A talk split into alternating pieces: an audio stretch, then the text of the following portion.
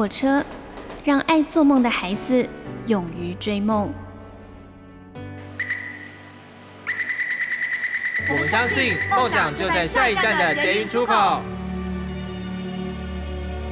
每一班列车都装载了许多人的故事，关于成长的，关于爱恋的，关于亲情的。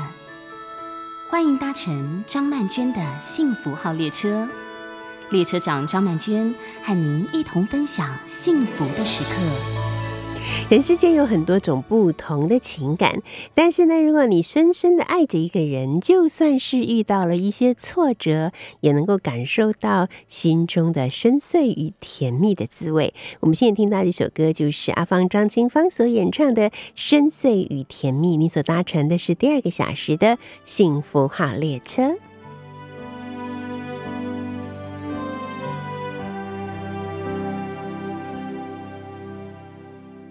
你说我是你认识最奇怪的女孩，出太阳还穿着雨衣，冬天里爱吃冰淇淋。大家都快乐，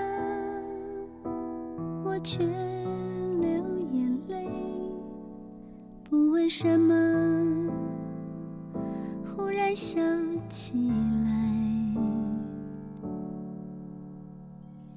你说我是你认识最恍惚的女孩，常常看着天空发呆，好像有很多心事解不开。对你发脾气，又怕你生气，专心看着你，永不嫌。其实我心里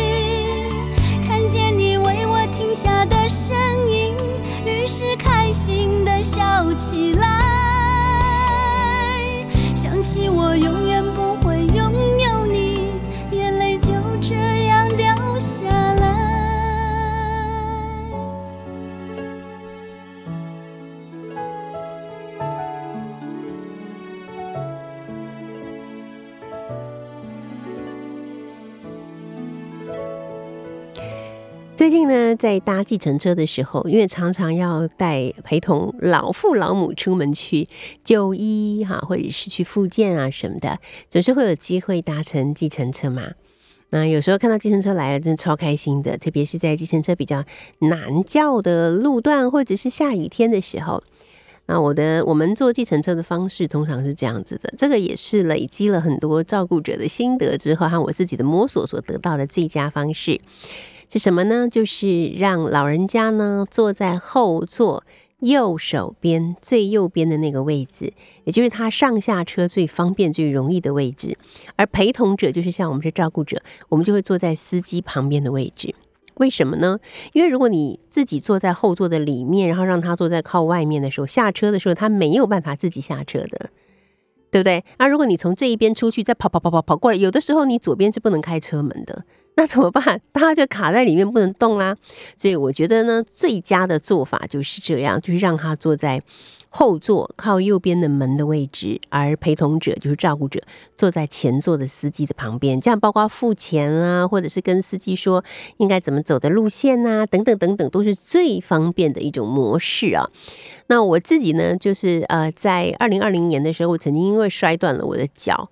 所以呢，有一段复健的时间，常常需要去就医。有时候有同事接我，呃，开车接我；有时候没有，呃，同事没有开车接我的时候呢，可能就会陪同我做小黄。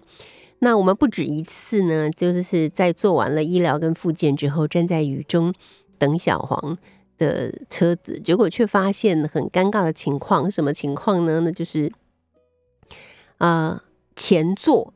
啊，就是司机旁边的座位，司机说：“哦，我我要放东西，不能坐人。”这样，那碰到这种情况的时候，就觉得很很尴尬了。为什么？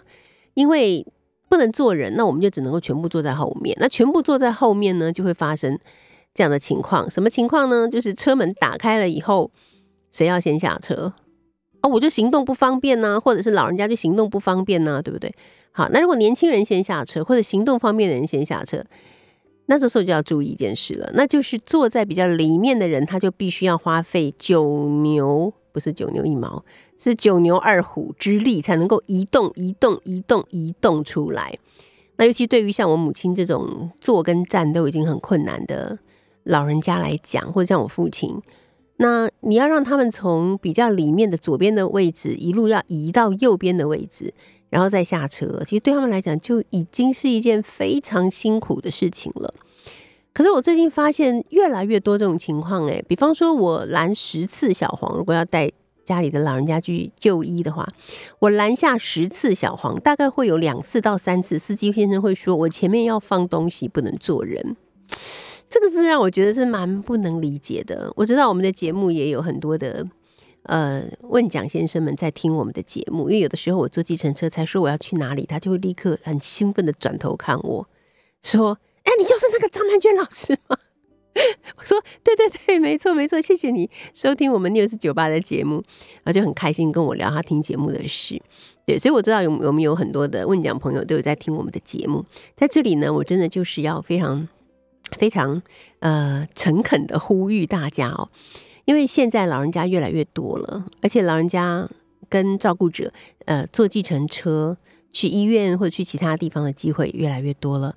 所以，如果有可能的话呢，就麻烦大家用一种老吾老以及人之老的 精神，可不可以把司机前座的位置尽量留给呃照顾者来坐？好，那有的时候有些司机先生就没有客人啊，或者客人比较少，就很习惯会把个人用品物品哈放在自己的右手边，也就是前座的那个位置，这是可以理解的。但是其实说起来，说句真话。是不是这四个位置应该都是属于乘客可以自由运用的呢？是不是这样？好，所以嗯，我有碰到我朋友也是跟我讲过类似的状况，他也是陪家里的老人家去就医，然后医生就说不行，而不是医生，然后那个呃温讲先生就说不行哦，前座不能坐人这样子，然后他们就只能够全部一起挤在后座，然后就很拥挤。那有的时候老人家因为各种状况，他可能。觉得旁边有人一直挤他，就不开心，就会一直发脾气。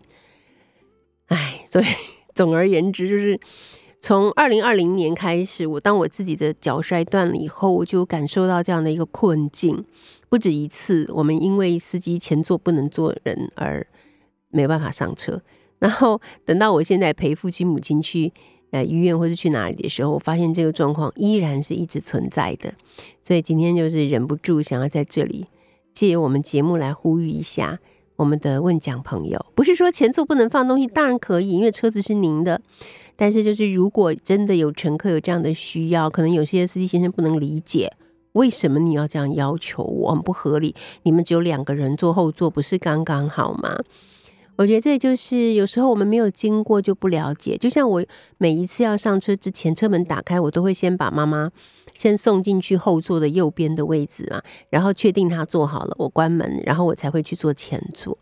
但是有时候老人家我不知道诶，我想可能我自己老了以后才会明白吧。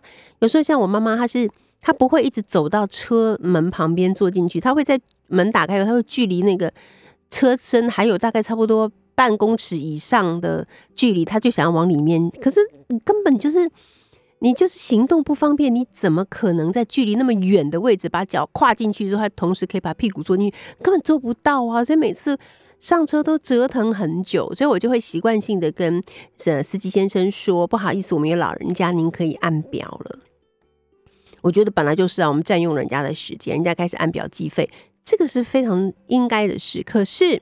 真的是十次也是有八次以上，司机先生会说没关系，慢慢来，你知道吗？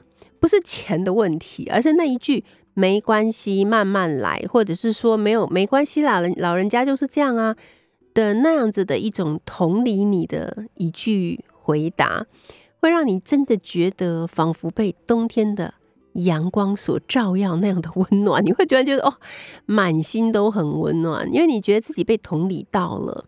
好，那当我们台湾社会不是慢慢进入高龄化，而是已经进入超高龄化的这个时候，我们真的是需要一起来学习，就是老老人是怎么生活的，老人他们可能会需要一些什么。因为说真的，只要我们活得够久呢，每个人都会变成老人的。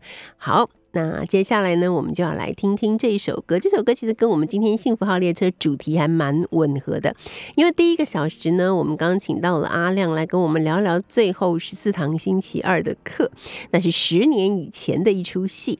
那今天我们要来聊聊的是十年以前的一本书。那我们就来听听这首歌吧，陈奕迅所演唱的《十年》。怎么说出口？也不过是分手。如果对于明天没有要求，牵牵手就像旅游，成千上万个门口，总有一个人要先走。怀抱既然不能逗留，何不在离开的时候一边享受？一边泪流。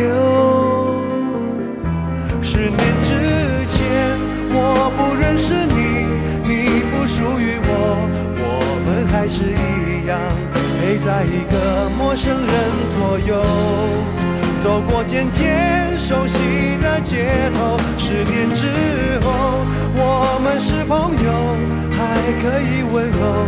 只是那种温柔，再也找不到拥抱的理由。情人最后难免沦为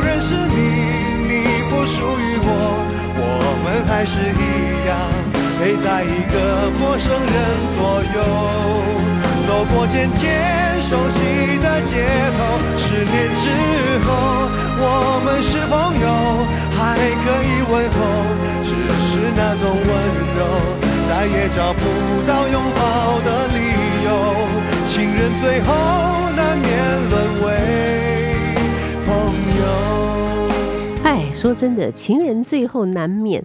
沦为朋友，能够成为朋友就很不错了。很多时候真的是沦为路人，或者是沦为仇家，不是吗？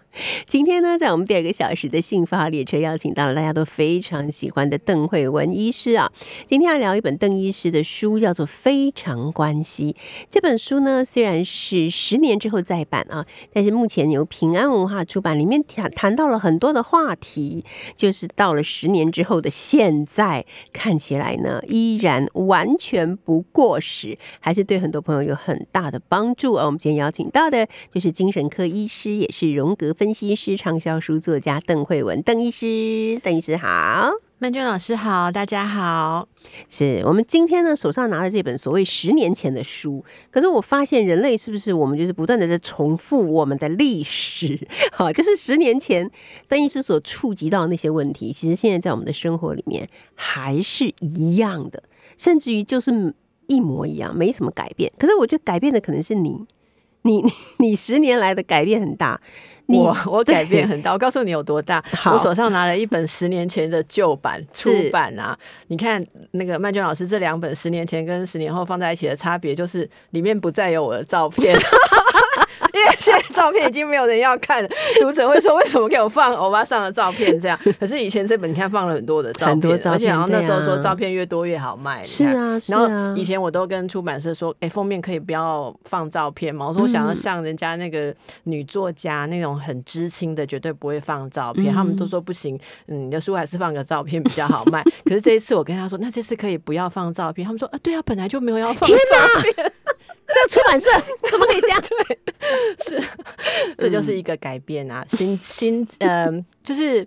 你的年龄改变嘛？当然我是开玩笑说这个外貌改变，可是我觉得心境也有很多的改变。不过我嗯，其实，在再版之前，我们有很仔细的一起讨论过，说有没有需要改变，就是要重写什么部分。就我们就找了很多最近的什么新闻事件啊，名人夫妻轶事啊，哎，怎么觉得好像还蛮适用？然后我真的，你看，因为还好是十年前写的，所以真的没有指涉谁。像那个说什么。呃，丈夫可以，太太可以服务丈夫，有没有？给他每天呃，礼拜一要喝奶茶，礼拜二要喝咖啡，什么？可是你如果没有感谢，而且有一天你突然跟他说你要改变顺序的话，为什么太太会很生气？因为她会觉得说，对我可以服务你，可是要确保我也有我的主权。哎，然后就有人拿这个来。问我说：“那是不是可以解释最近为什么有有名人本来好像很服务他的老婆，突然大翻脸？”我都说：“我这真的是十年间写的，一定没有预告什么。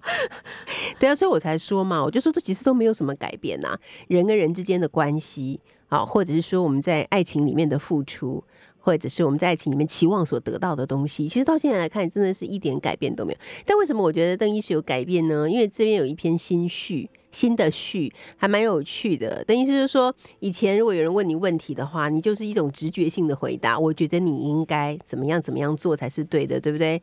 可是现在别人问你问题的时候，我觉得好麻烦，我都不想问你问题，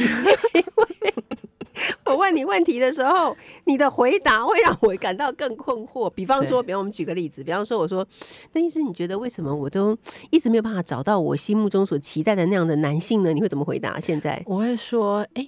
那你为什么今天会想要问我这个问题？你看是不是？对，说哦，因为我觉得我年纪已经大了，但是我就等待了大半生，还是没有办法遇到那个所谓的灵魂伴侣，所以我想要知道问题到底是出在我的身上吗，还是出在什么地方呢？那你觉得，如果是出在你的身上的话，跟出在别人身上，对你会有什么差别？是不是俩公？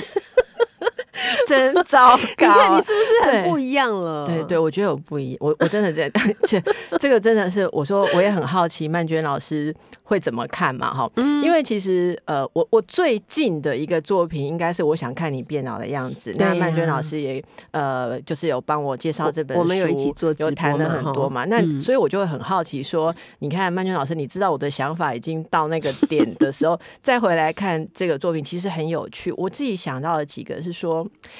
呃，我我觉得每个人都是不断的在开启，那我自己也是一样，就很多事情，我我觉得。人一开始很懵懂、很困惑，可能年轻的时候，也许二十几岁的时候很困惑，然后慢慢的，我们好奇学习心理学，然后会找到一些好像可以解释的方法。所以我觉得所有的心理师其实都差不多在三十到四十这十年的作品里面，都会有很多很有把握的。创建或是解释，好，例如说，嗯，你这样就是要跟人家，你你你的问题就是要设界限啊，你的问题就是要爱自己啊，你就 就会讲的很确定。可是我自己的经历是，我我大概在四十岁之后这十年，我我发现，呃，自己也进入一种不同的阶段，可能看到的人事物更多或更广，然后可能学习荣格心理学也帮助我一直去看到自己以前没有觉察的呃脆弱面。就是呃，试着去看说，那有没有什么事情你你搞不定的，或你做不好的？结果这个东西慢慢开启之后，我发现我变得对于呃不能解决问题的人或深陷困扰的人，我都会先看到跟以前不一样的地方。以前我会看到说啊，你就这样瞧一瞧就会解决。嗯，可是我现在第一个看到是说啊，你是这样子的沉浸在这个执着里面，因此你不愿意轻易的走出去呀、我我我会看到一种比较诗意的层面，我怎么感觉很佛系呢？感觉你这怎么很像在办说说法这样子。怎么办哈？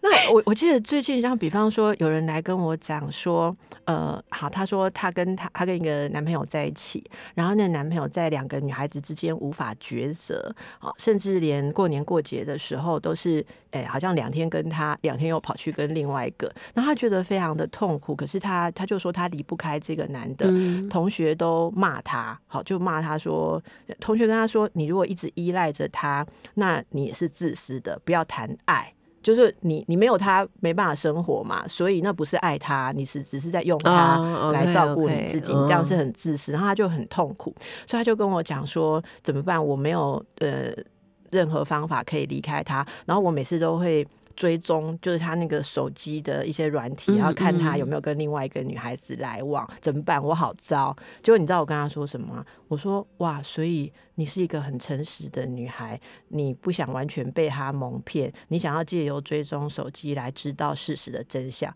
他说：“老师，我是在这里要改掉这个坏毛病。你 怎么跟我讲的好像说这个毛病很好？还被肯定。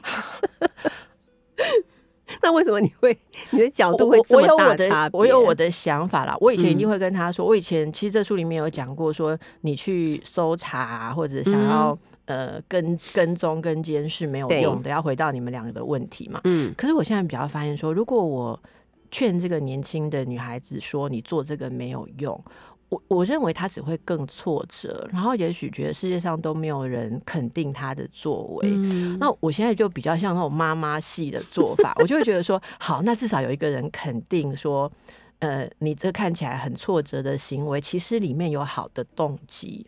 嗯那我觉得，如果这个好的动机可以浇水灌溉的话，他应该会从从这里长出一个自信，说其实我还是喜欢清清白白，喜欢事情的真相。嗯我并不喜欢这样，就是好像偷偷摸摸的一个关系。我觉得如果鼓励他这一点，他可能就会坚强起来。我觉得你真的是整个心不一样了。一个就是你变得好慈悲哦，再来就是你看到有火的时候，你不会去救火，你会想说，嗯，这个火怎么样烧才可以烧出意义？我们待会再聊。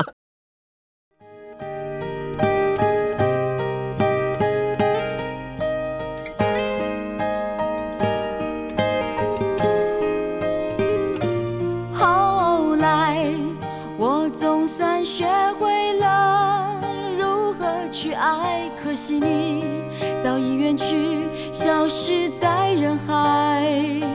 后来，终于在眼泪中明白，有些人一旦错过就不再。栀子花，白花瓣，落在我百褶裙上。爱你，你轻声说。我低下头，闻见一阵芬芳。那个永恒的夜晚。十七岁仲夏，你吻我的那个夜晚，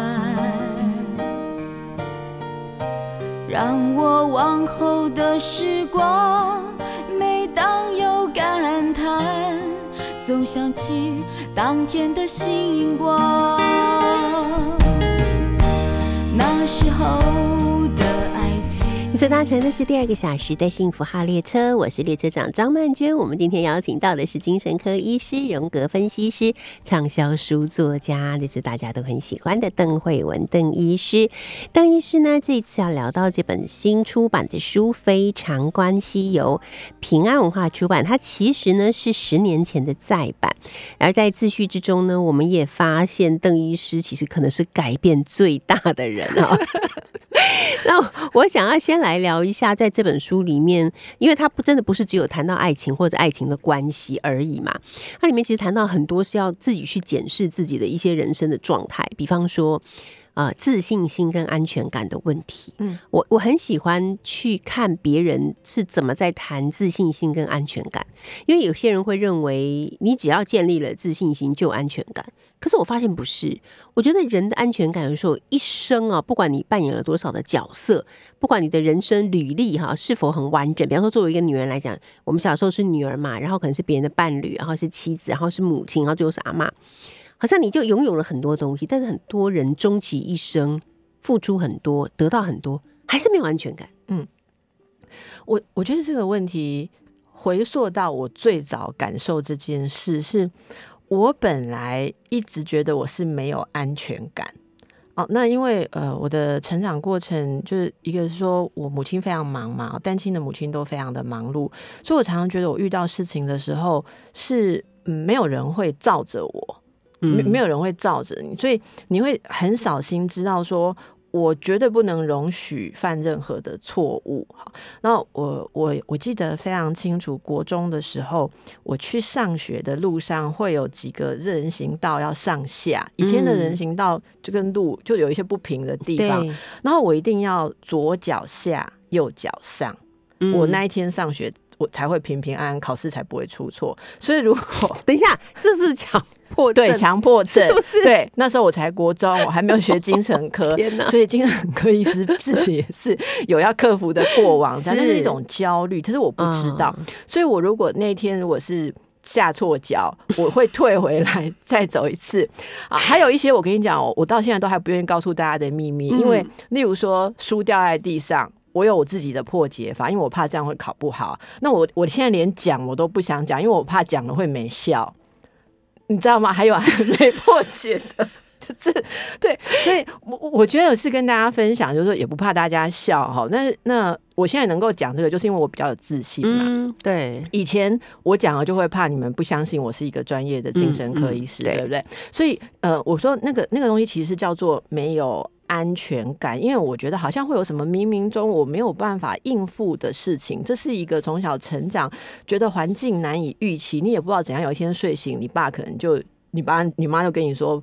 呃，爸爸以后不会再跟我们生活在一起，这样你也没有被告知或什么，所以那个是一个呃不安全感的经验，导致我们的控制需求很强。啊，那那还没有权利去控制别人的时候，我们就控制自己。像我讲，我控制左脚下、右脚上这种小事情，可是。我我并不觉得我没有自信，因为呃，我其实，在学习的过程当中，我觉得，哎，人家都说，呃，可能我是成绩还可以啊，成绩好的，所以我没有，我从来都没有觉得我是一个。你如果说那时候说我没自信，我并没有认同感。可是你你跟我说，我常常害怕、胆小或没有安全感，我会有认同感，这是我最早的认知。后来做了深度的心理学的探索之后，我才知道说。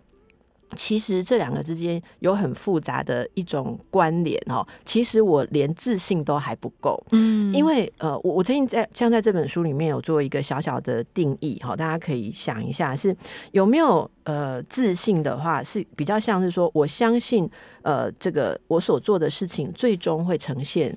对的，或者我要的方向的结果，这是对自己的能力，或是命运，或是直觉的一种相信嘛？就是我我 I trust myself，我信任我自己。可是安全感比较像是说，在超越我能作为的范围，整个整个，例如说，其他人会不会？帮我，我超越我能力，我搞砸的时候有没有人会接住我？然后或者是有灾难，超越人力的灾难发生的时候，会不会落在我头上？这这个比较像是安全感。所以我我后来发现说，我要克服安全感有有一个课题，但是其实我如果增强真正增强自己的信心，然后。让自己知道说，其实我可以承担呃，例如说挫折或是绕路，我真正有更深的自信了以后，这这个安全感也会跟着在提高。但是它仍然是两个在定义上不同的事情。对，听起来感觉有点像自信心是操之在我，可是安全感是不是操之在别人呢？还还有有没有别人？还有一个天命。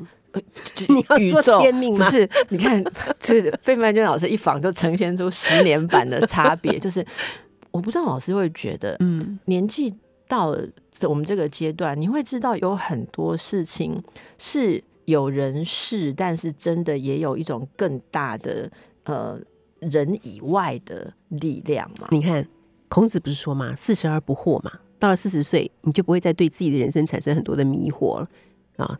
你就不会说，哎，我为什么是一个精神科医师？为什么不能做别的？你就知道自己做的事情的意义。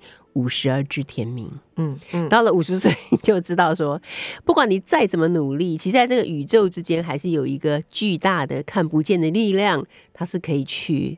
呃，决定或改变一些事情的，嗯，真的，我觉得是 真的，哦，真的，就敬畏天命啊，就是会这样，人活到后来是会敬畏天命的。是，那敬畏天命怎么办呢？当然有两个选择嘛，一个选择就是说，我们整天就惶惶惑惑，因为我们不知道天命要给我们什么，这就是所谓的不安全感吧。然后另外一个就是，不管天命要给我什么，反正每一天他给我的日子，我就很认真的、好好的过好这样的日子。嗯，然后我觉得天命也不会太亏待我们呢。对。对，所以我觉得，呃，这两个好像有一种相辅相成的感觉，因为就是有些地方，我觉得这很妙，就是像到了人生这个阶段，我会知道有些事情我是做不来的，或者说，如果有些事情发生，我可能真的还没有那个能力，还讲还有点奇怪，好像以后会有，不应该就说，我就永远不会，我就永远不行，我永远也不会长出解决这个事情的能力，但是我可能会有某一种。安全感的意思是说，它其实有几个层次。一个是说，这是每个人都要经历的，所以呃，我并不特别的倒霉。好，那其实那会有一种呃很认份，或者说，那你也就生出一个承接的甘愿、承接的力量。另外一种安全感是，有些人就变成有一种比较像是信仰的东西。我说的信仰不是只限于宗教，而是一种信念，是说，嗯。即便表面上看起来没有好的结果，但是因为我忠于我自己，我我活的是我想要活的方式，所以最终我是 OK 的。那个 OK 很蛮难解释，但是那就是一种安全，就是说我也也许我我挫折啦，或者说我失去什么，可是我是 safe 的，因为这是我自己可以自己要的。对对对啊，没错。也或许是年纪慢慢大一点以后，就会觉得失去啊、失败啊。失落啊，这些事情也都是理所当然的，就不会像年轻的时候每天很怕这些事情。可是到了某一个年纪，你觉得这就是人生的常态啊，好像也没有什么特别的。好，我们来听这首歌，张雨生和张惠妹所演唱《最爱的人伤我最深》。黑夜来的无声，爱情散的无痕。刻骨的风卷起心的清冷，吹去多年情分，只剩我一人。两朵孤单的魂，灰心的眼神。你我的苦竟是如此温和，感情的沦落人，相遇在这伤感的城。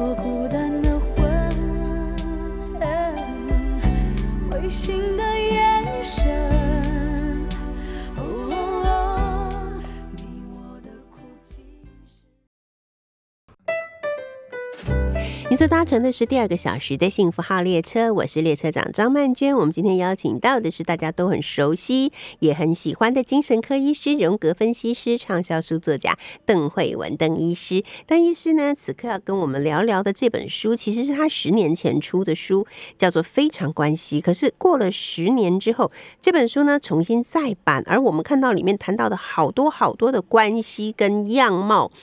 哎，现在一点都不过时，根本就还是正在发生中。这种 ing 的感觉真的太特别了哈。但是我们因为这本书谈到的是非常关系嘛，所以主要还是琢磨在于两个人之间的亲密关系，对不对？是在亲密关系之中呢，我觉得常常人家本来看起来是爱侣，但后来会变成怨偶。其实有一个很重要的原因，还是因为付出跟获得的一种失衡的感觉。嗯，我觉得付出跟获得哦，并不容易定义。呃，为什么说十年我们想要再推出这本书啊？其实说句好笑的，我们就编辑部里面自己在聊，是说，呃，觉得这些东西当年好像讲的不够，所以嗯，好像没有呃。不还不够到我们期待的说，呃，可以用新的方法来帮助大家看感情，是。还是很多人现在来求助的问题，跟十年前可能他们解字辈的人还是在重复一样的事情，所以我也很希望，呃，大家如果有机会可以翻翻这本小书了哈，例如说付出跟获得，我想举一个例子。啊，有个妻子，她在结婚二十年的时候，呃，她二十多年的时候，她就开始要求她的先生做一些改变。好，那例如说，她告诉她的先生说，二十周年纪念的时候，她想要一颗大钻石。因为她过去非常的勤俭持家，然后做了很多的家事，也把小孩养育长大，所以她觉得她都没有像现在的女人这样子要那种东西。好，所以她就跟老公说，她现在看网路啊，现在女孩子什么，她也会去看什么 PTT 啊，什么版，就说哦，现在女孩子都会。很敢要，要的很很很清楚。他就说我要活出自我来，所以第一个动作就是我要开始要钻戒。然后她老公其实讲的第一句话是说，要不要先去看医生啊？那太太当然就非常生气，太太就说从头到尾应该看医生的就是 就是你你。对，那那先生就是不给他这一颗嗯钻戒嗯，好，然后也不是跟他商量说买颗小一点的啊，或者带你吃个大餐，先生就说荒唐。好，嗯然后两个人就陷入僵局，所以呃，来咨商的时候，是你是看到二十年的，已经做夫妻二十年了，孩子都要成快要成年的时候，突然开始翻旧账。然后很多很多彼此的不满跟怨恨。刚开始这太太进来的时候是嗯气势非常的强，好，就是他就数落说数说他这二十年来做了什么，然后先生都不讲话，嗯，完全都不讲话。到后来呢，就说你再这样不讲话，太太就说那表示你连跟我讨论的诚意都没有。先生说好，你想听我就讲。现在一开口连续讲了一个小时都没停哦。好，先生就说当初结婚的时候，我想要有多一点的时间跟家人相处，你却说要嗯工作多接一点，然后有升迁机会的时候，你叫我一定要去把握，因为以后才能给孩子比较好的环境。然后我忙忙忙忙忙做很多事情，我也非常的疲累。好，那我每次回到家呢，还要看你的脸色，说你做家事做的很累，但是我也很累。如果我说我工作很累，你就说怎样赚钱很伟大吗？如果没有我帮你的话，你能出去？呃，毫无后顾之忧的赚钱嘛？他说这些我都忍耐，好，然后家里面装潢的色系呀、什么生活，全部都照你的意思。结果这个男士还说了一件事，他说我已经睡了二十年有花的床单。我问他说：“诶、不好意思，先生是什么意思？”他说：“这就是一个重点。他说：“这就是一个重点。他说：“我非常讨厌有花的床单，但是我每天被子拉起来，我在心里叹一口气说。”好啦，这就是我对他的爱。然后这先生告诉我说：“所以你说我从来不送你花，但是我每天都送你花，把我自己送给你，睡在我最讨厌的花的床单上。嗯好，你看，当一个当一个丈夫说出这样的东西的时候，当太太跟他要说二十年我你亏欠我很多，你要给一颗大钻戒来还债、还情改债的时候，那个已经不是他付不付得起的问题，因为对这个男士而言，大概两克拉钻戒或什么真的不算什么。可他就跟你意气之争，他突然间人生到了这个阶段，他也要争取一个自己的形象跟位置，说我是个牺牲奉献的男人。嗯而我今天牺牲奉献这么多，我怎么可以演出一种我亏欠你很多？那我算什么？就两个人在这件事上都争执。我我的感触是说，好像人生到了一定的阶段，都要在这个关系里面，好像是呃做一个 review。做一个成绩单，然后这个成绩单竟然是用输赢来定义的。嗯如果我是个好老婆，代表你不是一个好老婆所以我比较啊伟大。是可是两个人抢这个东西的时候，抢到二十年维持的和谐可以撕破脸。所以我觉得这个例子大家可以预想一下，如果现在你的婚姻走到二十年，两个人开始。平衡评估对方的时候，对方会怎么说你？我自己做这个评估的时候，我非常的惊吓，嗯哼因为我们周围一些朋友都到了 review 婚姻的阶段，我们就开始想说，哎、说真的，我们做这些事情。自觉很伟大，有的甚至自觉很牺牲，但是老公好像完全没有这样的想法，所以我觉得大家还是回到一件事上，像书里面想劝大家一句话是：如果你要服务别人，要确定这是别人有 order 的，嗯不然你其实是在服务自己良好的 self image，就是自我嗯，自我感觉，嗯。你就不要说服务了二十年后，对方还来跟你要你 说，哎、我陪你演了二十年，让你自我感觉良好，你欠我，那可能你到时候就会非常崩溃。其实邓医师，你知道我最近啊，因为我在网络上面我有贴，就是那对艺人夫妻闹得沸沸扬扬的婚事。那我的论点是说，我觉得我们其他的路人甲乙丙可以不要再继续去骂了，因为这是他们两个人的事。骂了这么多，声量这么大，以后人家的小孩长大以后看到你们满满的这样子，是作何感想？我的想法是这样，结果当然就引起轩然大波嘛。这种风波你也经历过，所以我我完全都 你这次晋升我有不语啊注意到，我有注意到，果然学乖了。然后，因为我想说我是在讲小孩，应该没关系。就我发现很多很多的女性就是非常的愤怒，她们对于我的言论感到非常的愤怒。愤怒的点是在于说，我以为你是一个尊重人的人，原来你一点都不尊重。啊，你有没有想过女性怎样怎样被压迫，怎样怎样？然后我就就解释啊，我就说哦，不是我我不在意这个事情，我在意的是说，我觉得大家不用这么过热。好，我说这样过热是伤害到其他的人，这样。就有一个女性就说：“曼娟老师，我是已婚妇女，你没有结过婚吧？你不懂。”她说：“我告诉你，这件事情已经引起了所有已婚妇女的感同身受跟同仇敌忾，不热不行啊！”这样，那我想法就是说，所以大家已婚妇女都这么。痛苦吗？大家的心中都有这么大的怨恨吗？然后你去，你们大家在网络上面公开处决一个渣男，whatever，是不是就解决了你们自己人生的问题呢？所以我那时候心里就在想说，邓医师，你真的可以好好的来开发一下这些已婚妇女，好好的来跟他们聊聊，到底他们怎么看待自己，怎么看待对方，怎么看待这个关系。但因为今天节目的时间的关系，所以我们没有办法继续聊这个话题，松一口气松一口气。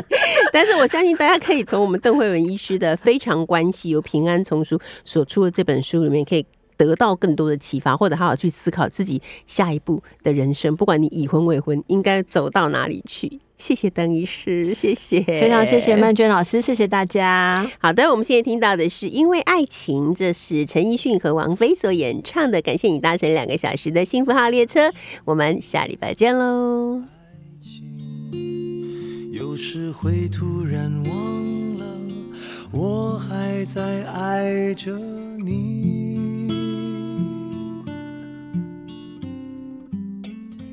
再唱不出那样的歌曲，听到都会红着脸躲避。虽然会经常忘